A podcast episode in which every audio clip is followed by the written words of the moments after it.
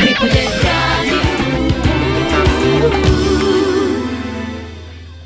Bona tarda, amics de Ripollet Ràdio. Avui eh, és l'últim programa d'aquesta temporada del nostre espai. El nostre espai de Parlem de tenis taula. Al llarg de dues temporades, eh, cada dimarts, eh, el tercer dimarts de cada mes, hem estat parlant del món del tenis taula. Al llarg d'aquestes dues eh, temporades, eh, tal com dic, de competició, també hem parlat de competició, de formació, també hem parlat de medicina, d'integració de persones amb necessitats específiques dels nostres sponsors i col·laboradors i també, clar, no podia ser d'una altra manera, del nostre esport, del nostre club, de les perspectives que tenim futures i de l'actualitat. Però també ho hem fet amb altres aspectes de l'actualitat molt relacionades amb l'esport en general i de les necessitats que la nostra societat demana avui. I probablement algunes de les nostres entitats i associacions podem i també hauríem de donar i oferir. Tanmateix per això, aquestes entitats i clubs haurien de disposar de les eines per poder-ho fer-ho. L'espai adequat, les, les eines escaients, és veritat, sense, instrument, sense instruments no es pot interpretar cap melodia. Recentment hi ha hagut eleccions municipals. Justament aquest dissabte, els nous batlles i regidors han pres processió dels seus càrrecs. En el nostre municipi, un nou equip de govern, noves cares i, per tant, noves idees. Des del Club de Tenis Taula Ripollet creiem que cal un nou plantejament de les noves necessitats socials dels nostres veïns, sobretot els més desprotegits per la pròpia societat i creiem, i creiem que des de aquesta perspectiva, d'alguna manera, els nostres clubs i entitats poden eh, cobrir alguna d'aquestes necessitats del, que, del nostre poble. I el nostre consistori ens podria lleugerir una mica les mancances de la nostra gent. El tennis taula és una activitat molt recomanable per la gent gran, per persones amb alguna minusvalia, tant física com psíquica. psíquica. Millora de manera clara la motricitat, activa els reflexos i l'atenció i ajuda també a la cohesió social. Tenim, al Club Tenis Taula Ripollet, tenim l'experiència en aquest aspecte i n'hem de parlar en més d'un programa en aquesta ràdio, aquí a Ràdio, a Ripollet Ràdio. Des de ja fa 3 anys col·laborem amb el Centre de Dia Cerdanyola del Parc Sanitari de Sant Joan de Déu i els resultats són excel·lents. Creiem que val la pena l'esforç. En el Club Tenis Taula Ripollet no podíem oblidar-nos oblidar tampoc de la formació integral, esportiva, però també personal i social. A partir d'aquesta idea fonamental és on podem aconseguir jugadores i jugadors amb capacitats competitives i, afortunadament, amb tots dos aspectes estem aconseguint bon resultat. Comencem una nova etapa, tenim il·lusió tenim ganes, tenim coneixements suficients i tenim els instruments necessaris i estem segurs que hi tots hi sortirem guanyant. Thank you.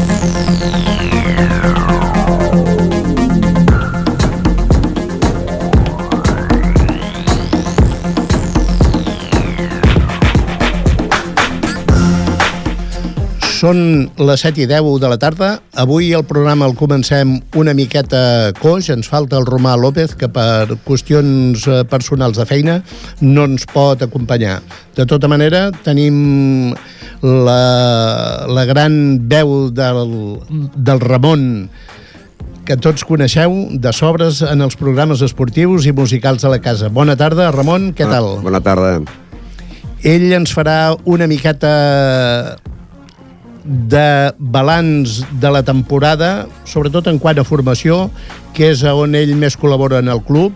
També ens comentarà els resultats dels campionats de, de Catalunya que ja s'han acabat amb totes les categories i també comentarem el, eh, els inscrits i les perspectives que tenim de cara als campionats d'Espanya que justament començaran aquesta setmana. El divendres d'aquesta setmana començaran a, a Antequera. A, a dos quarts de quatre de la tarda. Doncs bé, Ramon, comencem a parlar una miqueta dels campionats de Catalunya.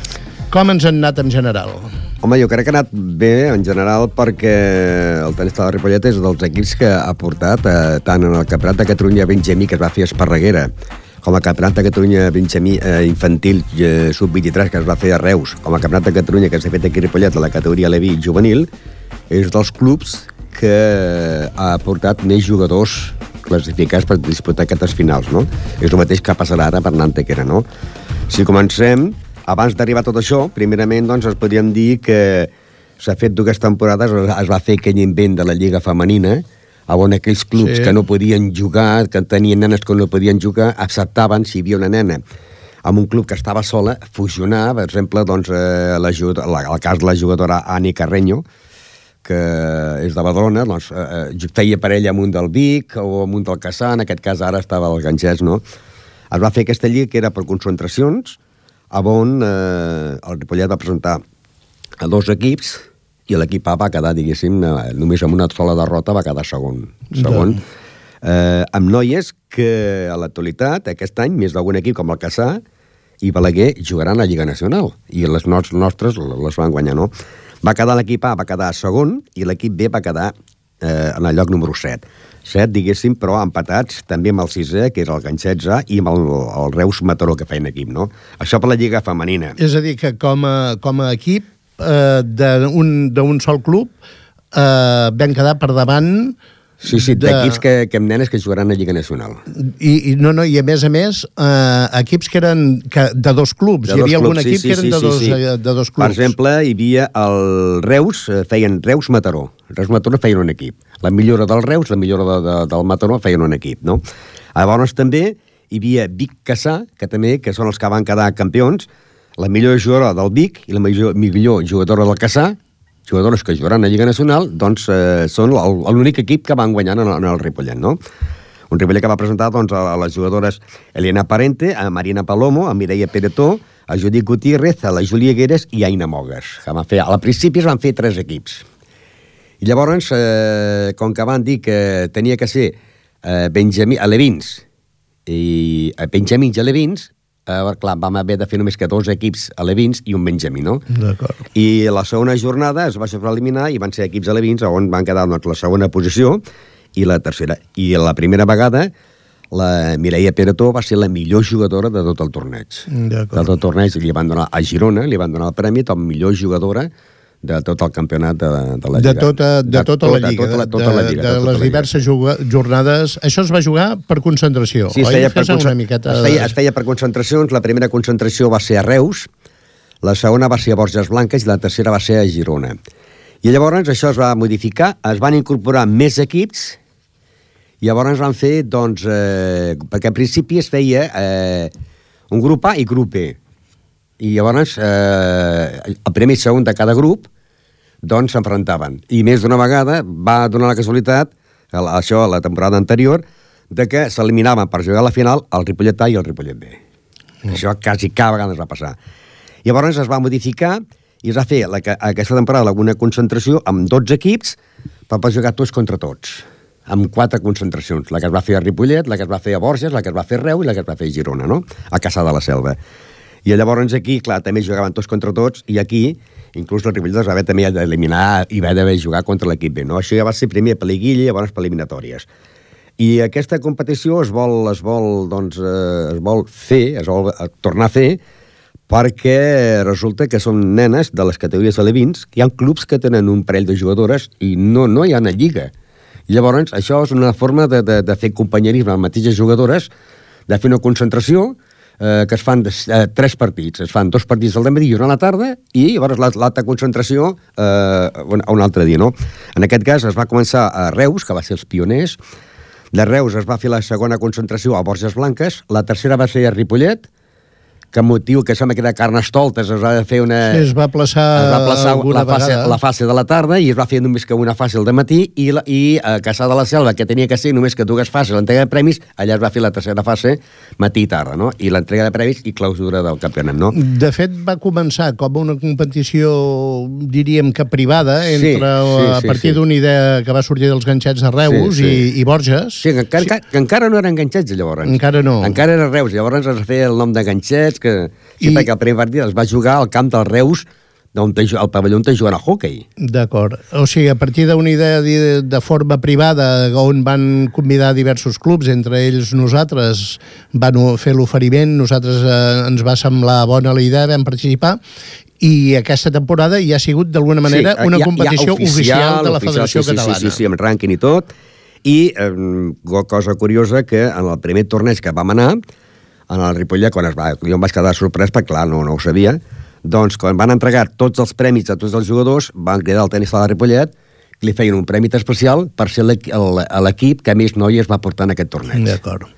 Com a agraïment, vull dir, sí, encara sí. que no haguessin quedat campions, només un, per un fer reconeixement, un reconeixement perquè eh, amb les casals que hi ha en aquesta categoria de noies, que el Ripollet portés oh. sis noies allà a, a Tarragona. Clar, és una forma de, diríem, de promocionar a l'esport, eh, sobretot el, de, el femení, que és sempre el, eh, el, el més marginat, diríem, sí. no, potser més marginat no, però almenys tingut en compte.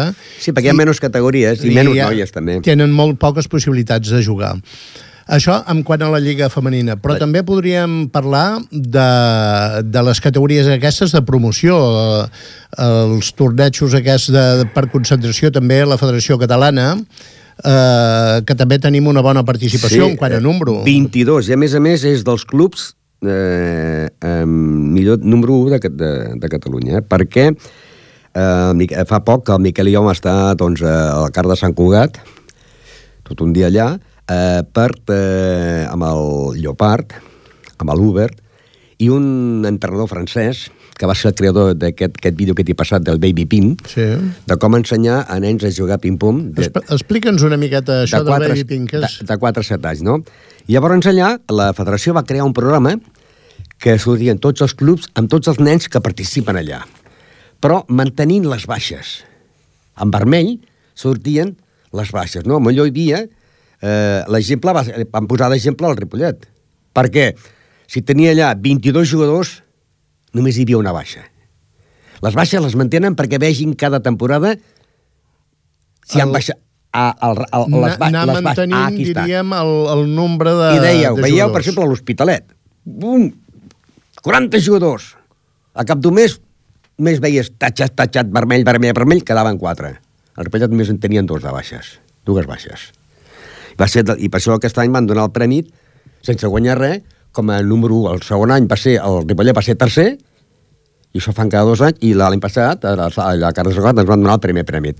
I la generació, i aquesta, aquest, eh, hem de dir que aquí eh, tenim ara 22 jugadors, el que passa que aquests 22 jugadors que estan en iniciació no han jugat tots, només han jugat l'Arnau Peretó, el Víctor Palomo, el Víctor Llorenç, l'Àngel Llorenç, la Míriam Parente, que ha debutat aquest any. Els altres ja porten dues temporades debutant en, els torneigs de Reina Elisenda. Míriam Parente, que va debutar, eh, aquesta temporada ha debutat, el Marc Miró, el Kevin i el Igor. Llavors tenim que aquests els, els estem ensenyant ara, aquests no, no, encara no, no, no han sortit, o sigui, no han competit eh, a nivell de federació, com és l'Albert, com el Marc Garriga, el Jordi Artur, eh, el, la Mari Jordan, el Pau Ferrín, el Lucas, el Pol, el Roger, el David, la Naida i la Marta Penyaranto, que també s'ha incorporat ara, no? Que aquests, algun d'aquests, a la propera temporada, sí, a partir de eh, setembre-octubre, sí, ja començaran també la Mar a, a, a, a competir. Llavors tenim els més petitets, que són l'Anjan, la Nicole i la Maria, que aquests no han vist mai jugar a ping-pong. Ni, Llavors, clar, és molt diferent aquella nen, aquella nen, aquells nens que han vist jugar al ping-pong o que hi han jugat a casa seva a la taula de la cuina i a la taula del menjador o han vist jugar a aquell nen que te'l porten, que té 7 anys, que per cert ahir, per exemple, quan es va acabar l'entrenament, la Nicole va portar a sa mare una caixa de bombons perquè ell feia 7 anys. Ja. Yeah. Pues són, són nens que, que es cansen de jugar a ping-pong. Sí, sí. I llavors aquest programa de, de Baby Pin doncs eh, eh, es fa perquè els nens s'entretinguin jugant a ping-pong, però sense, sense estar sobre la taula fent dret i fent revés i fent saques, perquè, esclar, no saben fer això. Però que tingui, això sí, que tinguin el tacte amb la pala i una pilota, cara que pilotes siguin grosses, no? Eh, feien pilotes de denis, pilotes de goma, eh, exercicis a terra amb la pala, que anaven en voltes passant, per exemple, fent una gincama amb la pala, a veure si la dominaven, tot, fins a, fins a arribar a la taula. Fins a arribar a la taula i, i, i llavors jugar eh, eh, a fora de la taula amb una corda que els hi posem fora de la taula perquè, clar, ser petitets i baixets el gesto de la persona gran no pot fer-ho, ha de ser fora la taula. I l'important és que la pilota la passin d'un cantó a l'altre, que sàpiguen que si ve a la dreta l'han de passar a l'altra banda, encara que no vagi a la taula, que vagi fora, és igual, no? I si ve a l'esquerra, el mateix. El que passa que tots, eh, clar, la dreta la fan bé, però al revés la van a buscar amb la dreta i, clar, no hi arriben, no? Bé, la coordinació del moviment és lògic. I llavors, clar, hi ha qui agafa, qui ho agafa de seguida, que és el cas del, del, del, Víctor, eh, del Víctor Palomo, que ho va agafar de seguida, i, el cas, i els altres els hi costa molt més, no? Per exemple, que ens costa molt, la Nico li costa molt, en aquesta nena que té 7 anys li costa molt, es cansa de seguida, s'avorreix, i l'has de fer jocs perquè no s'avorreixi. I llavors el Jan, que el Jan eh, ja el fem jugar amb els grans, i quan els fem jugar amb els grans, eh, la primera, eh, hi ha un moment que els fem jugar una ronda, però els han de donar 5 punts d'avantatge tots. Tant, eh, quan el Jan juga contra la Nicola i la Maria, doncs 0-0. Però quan la Maria, la Nico i el Jan juguen contra altres grans, els han de donar tots 5 punts. Yeah. 5 punts perquè... I però, que, però s'han d'emplear a tope, eh? No 5 punts i jugo peixet. No, no, no. Uh -huh. Perquè, clar, s'espavili, perquè, clar, si, si, si li vas tirant, les tornen a totes, no? I el que aquí s'està espavilant molt, molt, és la, la Maria. Perquè és una nana que s'hi fixa molt. I jo, per exemple, els dic, bueno, va, eh, el Obert Perquè, Ustaix... Eh, entre altres coses, eh, tu ets el que portes aquesta activitat. Sí, sí, sí. sí. I l'Obert Ustaix eh, va dir, diu, mira, eh, a veure, què fan els gats? Posició gat, què fan els gats? Que es posen així, doncs, amb, amb les cames, això ho heu de posar vosaltres. I llavors jo els dic, jo, va, posició gat. A veure, Jan, rectifica la Maria si vol, com està. I el va al Jan i, i la rectifica. El peu així, això així, així, i al revés, a un o l'altre. No? Això en cada un. Llavors, potser d'agafar la pala. Mira, rectifica'l. I llavors els més petits l'ensenyen a rectificar. Es posa així, i llavors resulta que ho fa ell ho fa malament, no? Però vull dir, i, i, i que, que vagin aprenent les coses, no? Amb les pilotes, amb els sacs, amb tot això, amb aquests nens, perquè, ja dic, es cansen de seguida. I ara la Maria és una nena que s'hi fixa molt, i a més a més, eh, eh, té idea. Se li veu la idea. Si està separada... Sí, té, té una predisposició, sí, per dir d'alguna manera, sí, al, al joc. Està separada allà i, i li tira a l'altra banda, que millor va fora, però la intenció ja és bona de, de fer-lo córrer, no? I els he fet molt, eh, jocs de corda, jocs d'aro, llavors una, els vaig muntar una red a molt alta, molt alta, per dir, bueno, ara hem d'intentar la pilota que passi perquè entre aquestes dues cordes i que toqui entre la taula. Eh? I, I aquests exercicis, no com la pilota, que veus que porto aquestes pilotes aquí, que les pilotes eh, eh de ping-pong, en aquest cas pel, pels, pels escolars, doncs eh, els hi diem, mira, una pilota és com si fos una estrella de 5 puntes. Té 5 tocs, aquesta pilota. Com? Di, veus? Aquesta pilota, si jo faig, el, eh, faig amb la pilota de dreta a esquerra, aquesta pilota anirà a parar al centre de la taula i s'anirà cap a l'esquerra on està el Jan. Si ho faig al revés, se n'anirà a l'altra banda. Si ho faig així, eh, la pilota anirà voltant com les agulles del rellotge. Si faig això, la, voltarà al revés, a les agulles del rellotge. I aquesta que té dos colors, eh, si la piques per la part... Anirà recta sempre, i tu veuràs venir el color groc. Ah, pels oients que no veuen les pilotes, eh, les hem de descriure una miqueta, uh -huh. i són pilotes que tenen unes ratlles en diversos sentits. Ara la que tinc a la mà, per exemple, té mitja pilota al cantó dret amb, uh -huh. la, amb les ratlles en sentit horitzontal uh -huh. i el cantó esquerre en sentit vertical. Això. Quan, segons com toquem aquesta pilota, veiem aquestes ratlles que estan intercalades que amb, el, amb el fons de, de la pilota, en com aquest cas és una pilota no? taronja, i les ratlles són negres, doncs veiem el sentit de gir de la bola. Si gira a la dreta, o si gira a l'esquerra, o si gira en sentit de, del, seu, del seu equador, diríem. Eh? I l'altra, la groga, una pilota groga, també amb unes ratlles més petites eh, i amb una altra, amb una altra direcció, les, eh, les ratlles, que també fan doncs, que quan està en moviment a la pilota, quan la pilota gira, sigui amb el sentit que sigui, ens en donem compte. És clar, si, si les pilotes són completament llises, blanques, Uh, bé, no, no es veu que, rodar clar, la pilota. Es veu que la, la pilota també, però no es veu. Els que, els que tenim una mica de pràctica, doncs, pel gesto, tot això ho intuïm. però els nens que s'estan formant no són capaços de veure-ho. I aquesta, que és una pilota de dos colors, un cantó groc i un cantó blau, doncs també passa el mateix. Si la pilota ens ve de cara a un color determinat, ens demostra, els nens veuen que, que no està rodant. Va, re, va, recte, va recte. Va recte, recte, recte. És una forma, diríem, de distingir els moviments sí, de la pilota. On va, perquè jo els hi faig el sac i dic, no la torneu, no la torneu. Eh? Deixa-la votar. Veus aquesta pilota? Anar cap aquí, perquè he fet aquest gesto. Veus que ara va cap allà? Perquè he fet aquest gesto. Veus que ara ve així la pilota? Perquè he fet aquest gesto i al revés igual. I llavors aquesta et vindrà normal. Aquesta la que la, tu podràs picar perquè no porta cap, cap efecte. Mm. Jo tot això dic que eh, és perquè ho vaig aprenent, però també ho fem amb pilotes més grans, de goma, perquè tinguin el tacte. I llavors al principi els fèiem jugar amb una pilota de goma que tiressin amb la mà de... de d'un cantó a l'altre. I sense ret, amb la pala, a la taula, arrastrant la pilota. Molt bé, Ramon. I la plantilla que tenim de tots aquests nens, pues com l'hem de classificar? Bona, eh, excel·lent, suficient, sí, millorable? Mm, eh, ha, podem... Ha, sí, jo, jo, n'hi ha que els hi costa molt, eh? N'hi ha que els hi costa molt. Ara, hem de dir que d'aquí han tret eh, jugadors que ja han jugat Campionat de Catalunya i ara hi jugaran al d'Espanya. déu nhi Per exemple, eh, el, potser el més avançat és l'Arnau Peretó, no? Però aquest any han debutat en el Campionat de Catalunya Benjamí Esparguera van debutar el Víctor Llorenç, l'Àngel Llorenç i la Miriam Parente. Va debutar en el de Catalunya Benjamí la Miriam Parente. I no va quedar primera, última de grup, eh? Vull dir, va, va passar l'eliminatòria, eh? Sent, sent eh, perquè al principi, eh, quan es va a Reina Elisenda, els matins, quan, quan juguen la, la concentració, clar, fan grups de cinc. La primera que van no guanyen a ningú, queden últims. La segona ja guanyen algú, i la tercera es classifiquen. Llavors ve per eliminatòries i si t'eliminen als semifinals, puges de nivell. Vale. Perquè hi ha l'A, J, K, L... Sí. Doncs, no. o sigui, el fet d'arribar a semifinal Puja implica eh, pujar, augmentar, un nivell. augmentar un nivell. I els nivells està classificat sí. per l'abecedari, ah, diríem. Eh, el serà... nivell màxim a l'A, per dir d'alguna manera, Benjamin B, C, K, D... i ara serà Benjamin B, per exemple, Clar. no? I a la segona tornada ja s'han classificat jugadors. D'acord. I ja dic, el, tots aquests, el Peretó, el Palomo, el Llorenç eh, i la Míriam, aquests van debutar, van debutar ja a Esparreguera.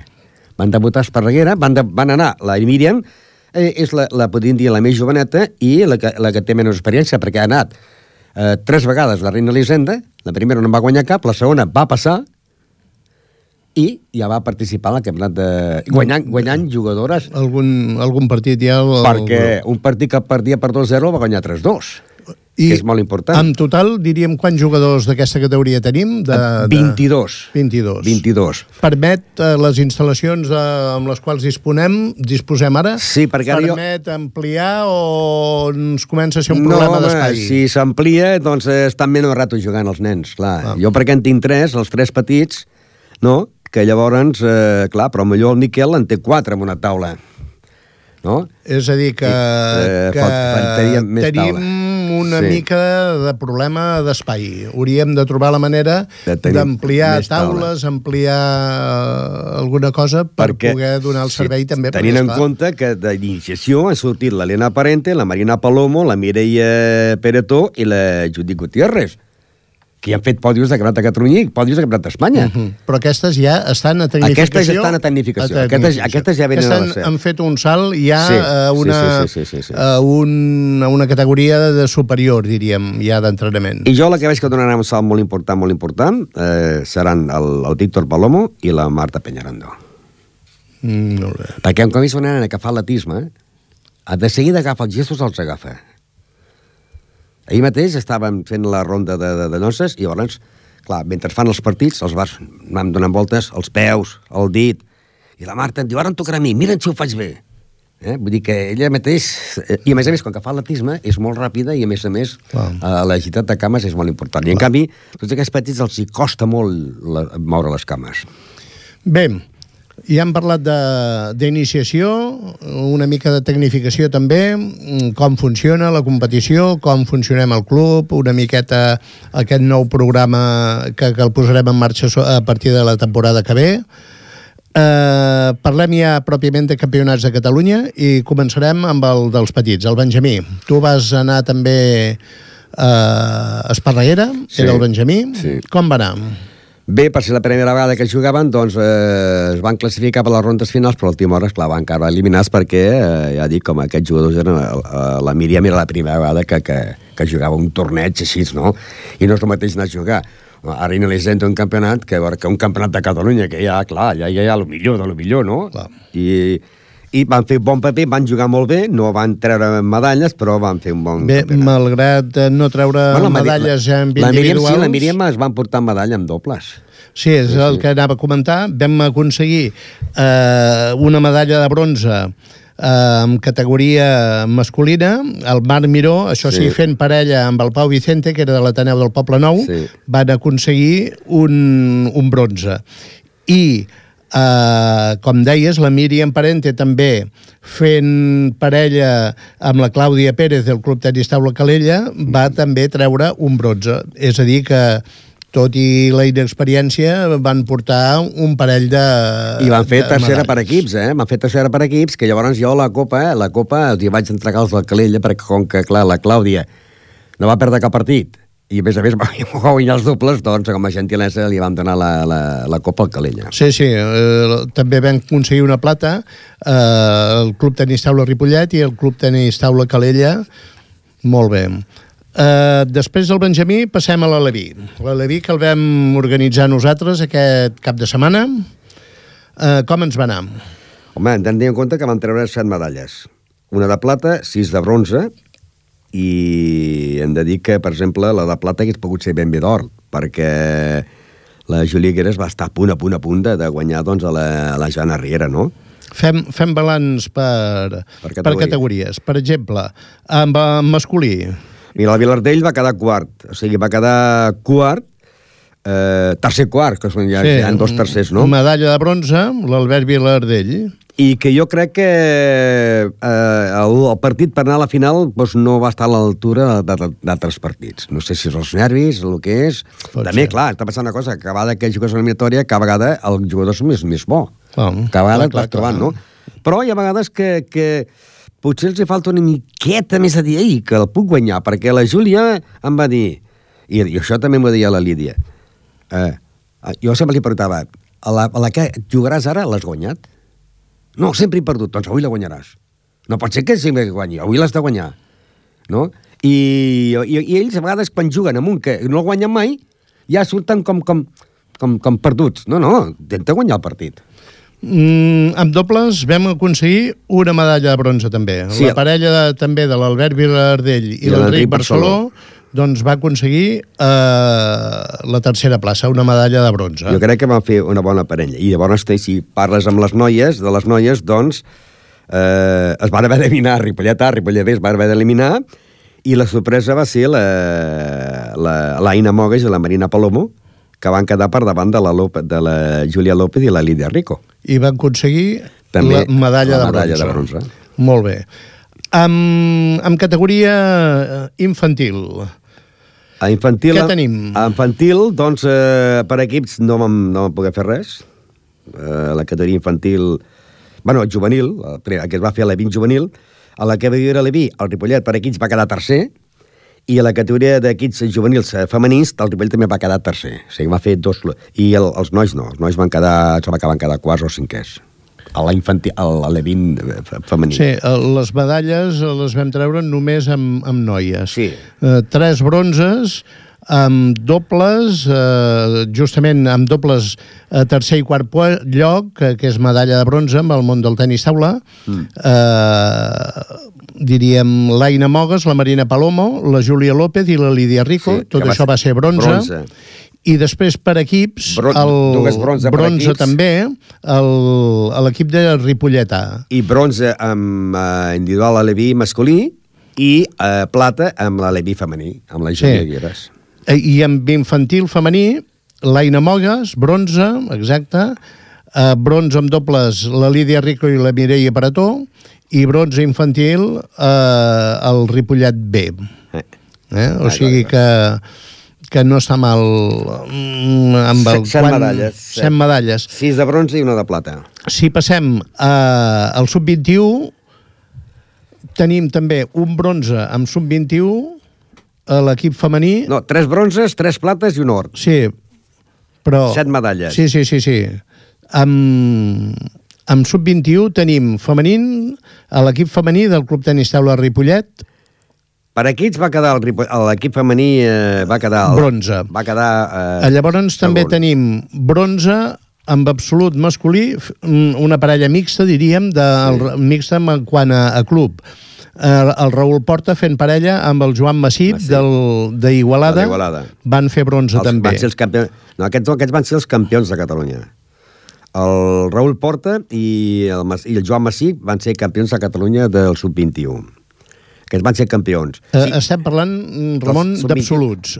Absolut. Bronze amb no, la categoria no. absoluta. Eh? La que estic comentant jo és en categoria absoluta eh, el, el Raül Porta i el Joan Massip van treure medalla de bronze. Eh? I llavors tenim eh, també amb sub-21 tenim medalla de plata per la Anna eh, Ibáñez. Sí. Eh, sub-21, medalla de plata per l'Anna Ibáñez, individual infantil femení per la Mireia Parató, i plata per equips infantils femenins el Ripollet A. Sí. És a dir, que el resum de tots eh, els campionats de Catalunya en representen eh, 16 medalles, 16 medalles i mitja, sí. perquè tenim, la, continuem mitja medalla al, al, al mixta amb Igualada, que hauríem de dir 17 medalles, en total, que són 12 de bronze, 4 de plata i, i, i una d'or, mitja d'or, però bueno... Que jo sempre he estat en contra d'això de, de... I ara perquè s'ha tret el doble mixta, que existia abans. Que el doble mixta també era parelles que jugaven un del Ripollet i un del Mataró, per exemple, no? Que jo sempre he estat en contra. Jo crec que eh, les parelles haurien de ser dels clubs. Perquè, esclar, llavors aquest títol va repartit. Qui se l'emporta? El Ripollet, se l'emporta l'Igualada, se l'emporta el Mataró, se l'emporta el Caçà... Hauria de ser per, per entitats, per clubs, no? La parella, oi que, oi que la Lliga eh, fas la petita dobles per equips, doncs igual. El que passa que, esclar, eh, la, la, el doble, el doble eh, a la categoria individual és eh, lliure, i llavors tu pots buscar la parella que, que, que tu vulguis. Sí, bé, suposo que mm, dintre de, de la competició també és important que, que es donin les màximes possibilitats de, de joc. Eh, quan un jugador d'Igualada, posem pel cas, que tot i que no és gaire lluny, eh, ve a jugar aquí, doncs també, sí. si pot jugar més partits, doncs també és una satisfacció i a part un, un progrés. Mm, després d'això que hem dit, després del repartiment de, de medalles, eh, fent un, un classificatori de tots els clubs de Catalunya, tenim que el club que va aconseguir més medalles va ser el Club Natació eh, Mataró, que en va aconseguir 19, 3 d'or, 8 de plata i 8 d'or de bronze, i en segona posició nosaltres, amb aquestes eh, 16 i mig, 17 medalles que vam aconseguir. Tercer, el Club Tenis Taula Calella, Suris Calella, segueix ja Badalona, Tramuntana, Esparreguera, però ja a bastanta distància. 8, 9 a Badalona, 8 a Tramuntana, 8 a Esparreguera, fins a acabar a Vilafranca, que diríem amb aquesta te teoria de, de la mitja medalla, en va aconseguir una, Vilafranca, Taneu del Poble Nou, en fi. Fins a 23 clubs van aconseguir medalles amb el conjunt de tots els campionats de, de Catalunya.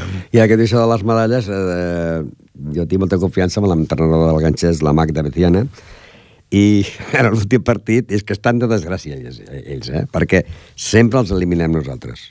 En qualsevol categoria, et trofets per, pel segon o tercer lloc, Ripollet Ganxets. Ara Antequera, primer partit, Ripollet Ganxets. em, diu, em deia, Ramon, deixa'm guanyar un partit, home, deixa'm guanyar un partit, que no vindràs més a Ripollet. Sempre ens toca amb el Ganxets, en qualsevol categoria, eh, els, els tramos finals. Dic, noia, què vols que fer? A, això ens passa també una miqueta amb, amb les noies, les noies que ara ja són juvenils i algunes ja sub-21, que també sempre es trobaven amb, amb la paret de, de casar, no? Sí, i el, sempre... Miquel, i el Miquel Arnau, la seva categoria juvenil, sempre es trobava amb el Jordi Piella. Clar. Del Tona, ara. Doncs sempre es troben amb ells. Sempre, bé, sempre, sempre. Eh, aviam, els, els jugadors van evolucionant i, és clar eh, tal com vas guanyant eliminatòries, eh, com que tots evolucionen i molts d'ells evolucionen per bé, doncs, és clar es troben tots que van, van arribant a la part de dalt i, és clar, algú ha de guanyar i algú ha de perdre. Pues ja dic no? ara, el primer partit que es fa, que es fa a Antequera, eh, no sé si és la categoria Levino, el primer partit és Ripollet-Canxets. Dic, ostres... Molt bé, bé. haurem d'esperar uh, aviam com ens va el campionat d'Antequera, de, de, el campionat d'Espanya, aviam quins resultats uh, portem. Home, Ara, a continuació, són dos posem... Jugadors, són dos jugadors que també portem, dels clubs que portem més jugadors, eh? Posem una mica de música i preparem per de seguit uh, el comentari sobre Antequera.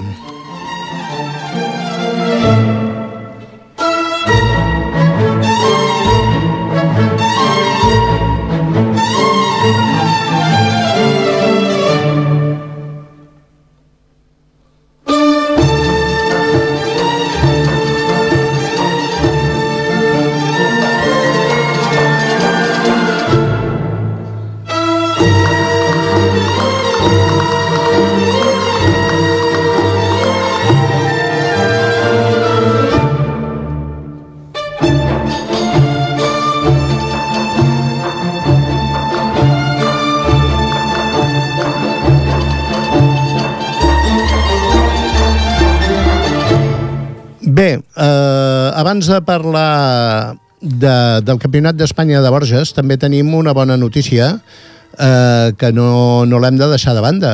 Eh, I no és un altre, Ramon, que és eh, a l'ascens de l'equip mm, masculí mm, de primera divisió, ascens a divisió d'honor.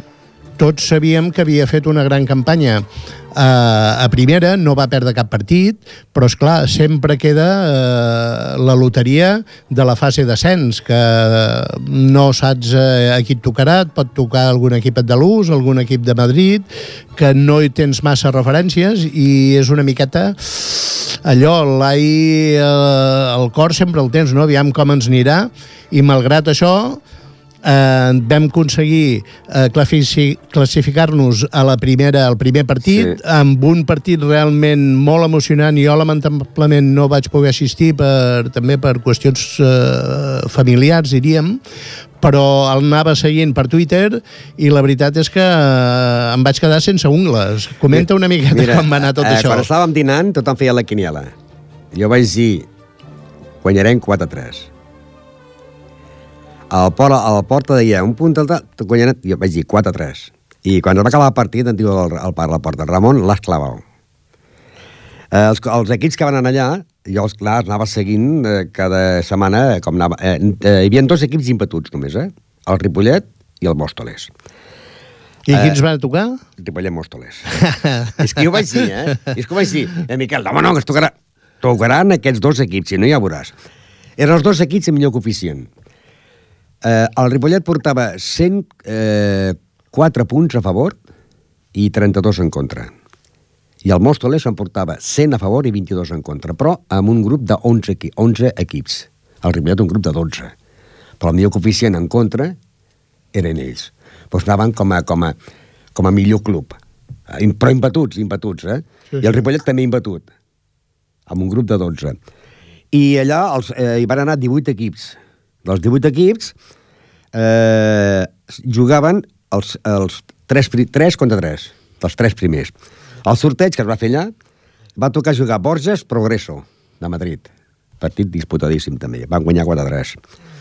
Alicant, Mijas. El Mijas li va guanyar 4-5 a 1 en l'Alicant.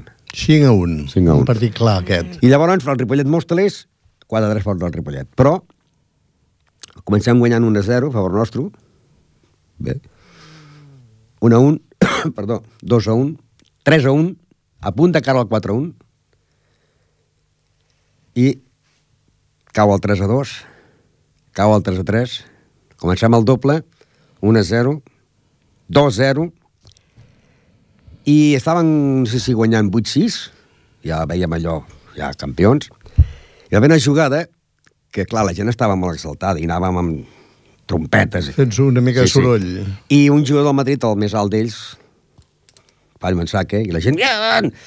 I el jugador es va emprenyar una miqueta, i es va dirigir al públic, ah, xilant, xilant, Ripollet, Ripollet, es va emprenyar. A partir d'aquell moment, tots els punts van quedar a favor del Madrid. Tots. Del 8-6, 8-8, i van guanyar 11-8. 2 a 1. 2 a 2. O sigui, allò, aquell crit que va fer en contra del públic perquè havien aplaudit el sac aquell fallat, sí, allò sí. els hi va donar una moral, i es posen per davant en el 3 a 2. Es posen al davant amb l'últim set, eh? 8-6, 8-8, 9-8, 9-9, 10-9, 10-10, entra el Miquelon ha jugat l'11-10, i aquella gent s'ha una miqueta i va entrar de revés una gran el, el Julio i el 12-10, final de partit. Uh mhm. -huh. Va ser sí, sí, va ser, jo ja dic, el seguia a través del telèfon i estava nerviosíssim. Uh... Imagina't que llavors, clar, ells, ells, nosaltres ja pugem. Uh, van pujar directament ja al Mijas, Sí, el perquè Borges hem de dir que d'aquests quatre partits, eh, quatre, els quatre guanyadors ja... Tres, tres, tres pujaven. Els tres primers, com que eren sis, sis campions, feien... Eh, perdó, el sis. Ripollet Mòstoles, el Ripollet. Alicant, Mijas, Mijas. Eh, Borges, Progreso, el, Borges. Sí, sí. Progreso, eh, eh, també era de Madrid. He tres amb quatre. Ah, llavors, els tres guanyadors ja sí. pujaven directament. Si el Ripollet perdia, tenia que jugar contra el Vincios, que havia guanyat 4-3 en el... a l'Esparreguera. Doncs el Mòstoles, em sembla que va, va fer un 5-0. El Vincios. O sigui, el Mòstoles mm -hmm. és un bon mhm. equip, eh? Sí, sí. Per mi, els millors equips que vaig veure allà va ser el, el Mòstoles, bueno, el Ripollet va ser el millor.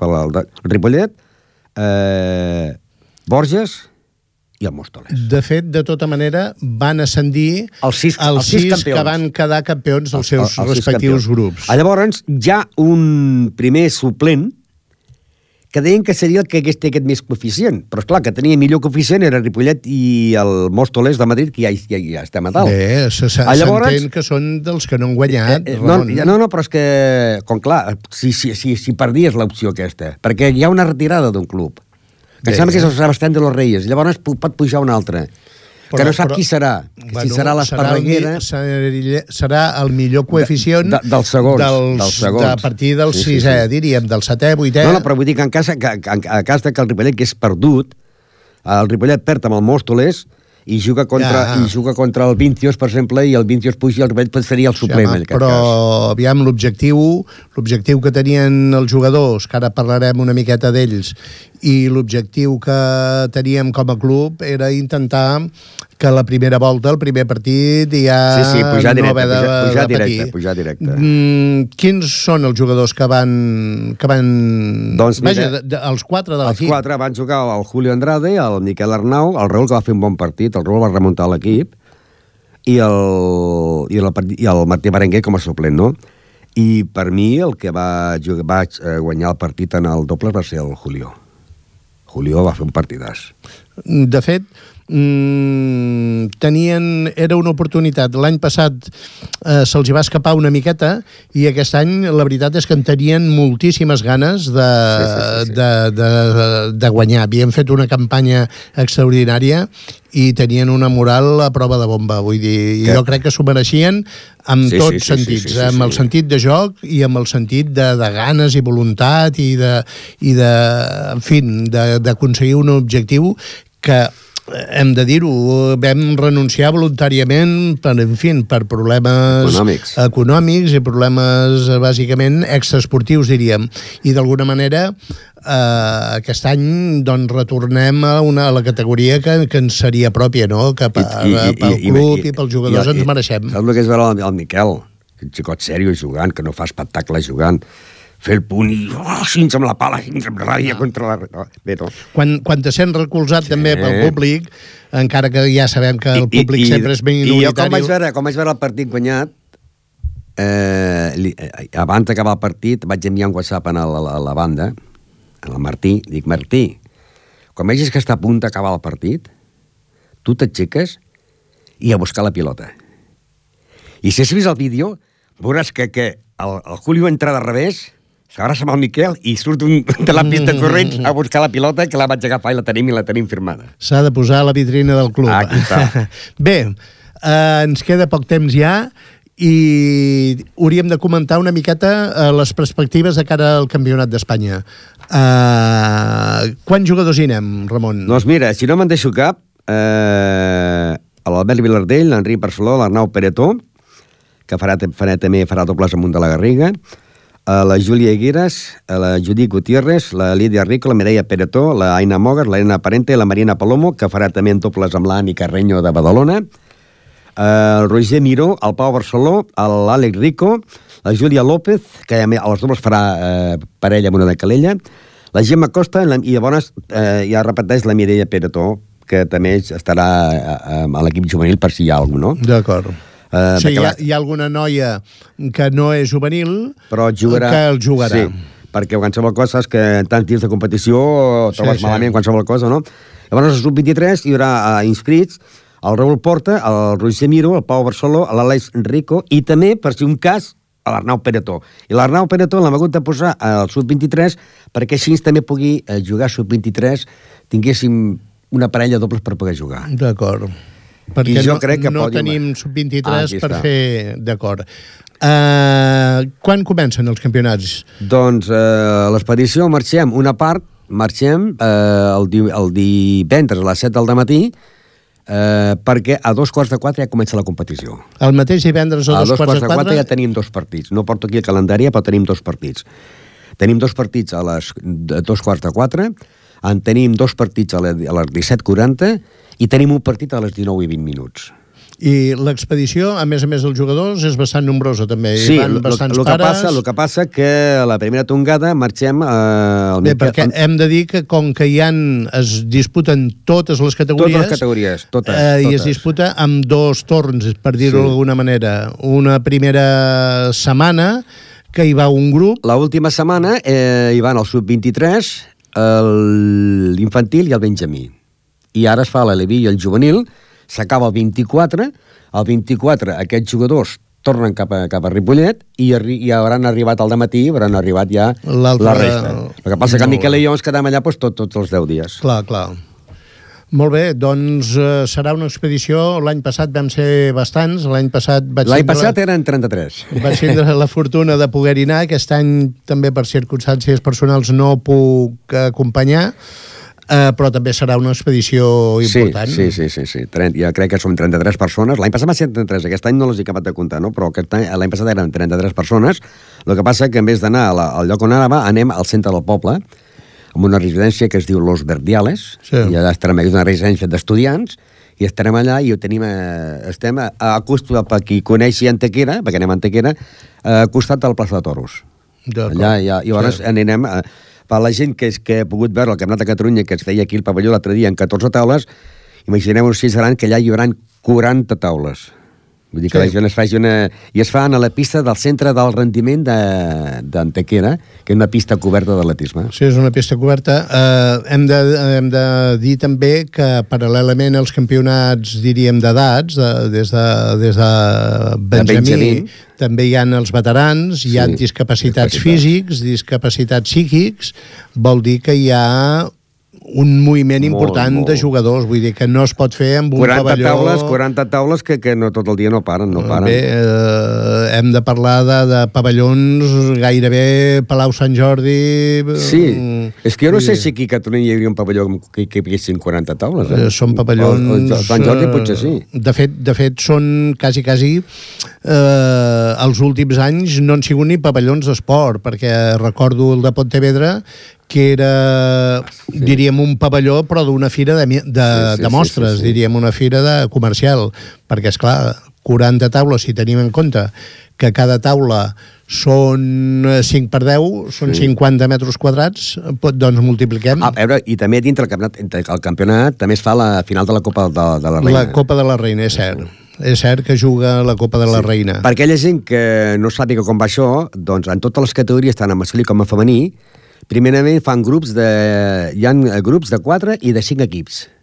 I n'hi ha un de 3 que sembla que és en categoria Benjamin, que són els que n'hi ha menys, no? Clar. Llavors juguen tots contra tots i primer i segon passen ja per eliminatòries fins arribar al 4 final. Sí, no sí, però no... les eliminatòries ja comencen per 32ens, no? Sí, sí, però primer... Vol, vol dir que hi han una quantitat impressionant de, de partits. partits. De partits sí. Vull dir, és començar a les 9 del matí o abans, potser?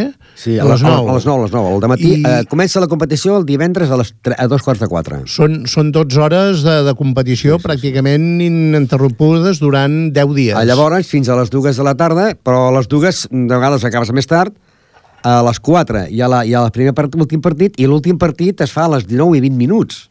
A les 19 i 20, però saps que el, el tenis taula no hi ha àrbit que piti final. Eh, el final és quan tu clar, dones la mà al contrari. Sí, sí, un partit sí. pot donar mitja hora com pot donar una hora, no? I cap sí, a les 9, sí. doncs, cap al pavelló, i l'endemà l'altra vegada al pavelló. Sí, sí. Uh, no hi ha rellotge amb el tenis taula. No, no, no. no. Excepte... El rellotge ets tu, quan sí. dones la mà al contrari, saps si has guanyat sí, sí. has perdut. Sí, sí, pots guanyar ràpid 3 a 0 i pots un partit pot durar, jo què sé, una hora i mitja i 3 a 2, m'entens? Que l'any passat van quedar subcampions amb Alevins, havent d'eliminar la final dos d'equips del Ripollet. Sí, sí. Que també això, clar, si vas guanyant partits, al final la trobes amb el Ripollet. Sí, sí. Molt bé, Ramon. Doncs pràcticament eh, amb aquestes paraules hem de despedir la temporada de ràdio ens quedarà pendent de despedir la temporada esportiva perquè ja no hi serem a temps a dintre de, de la ràdio. Eh, com no, agrair a la direcció de Ripollet Ràdio eh, la possibilitat de, de poder difondre primer el nostre esport i per sobre de tot el nostre club, el nom de Ripollet i res, només ens queda que quedar, si tot ens va bé, si la direcció considera que hem estat a l'alçada i de tirar-ho endavant, doncs a partir de la pròxima sí. temporada eh, seguir parlant de tenis taula, que és el, el que ens correspon. Parlarem de tenis taula. Parlarem de tenis taula durant una pròxima temporada. I si no per la festa major podem informar també de, de, de, de, de, d'Espanya, de, perquè sí. jo crec que farem Tres pòdiums. El, bé, ho apuntem a la porra? Tres pòdiums. Vinga, queda apuntat. Fins a la festa major i allà ho comentarem. Ramon, ens citarem a la Rambla per fer el programa. Vas dir bones vacances, no? I, I tant. Bon cap de setmana. Bones vacances a tothom, agraïts per la vostra atenció i sapigueu que, com sempre, ens podeu trobar a la, al Facebook i, en fi, baixeu-vos el programa que us interessi. Els tenim el Jordi Puy, que és l'amo dels mandos de l'emissora, ho té tot penjat a, a internet i podeu escoltar quan vulgueu els programes. Gràcies a tothom.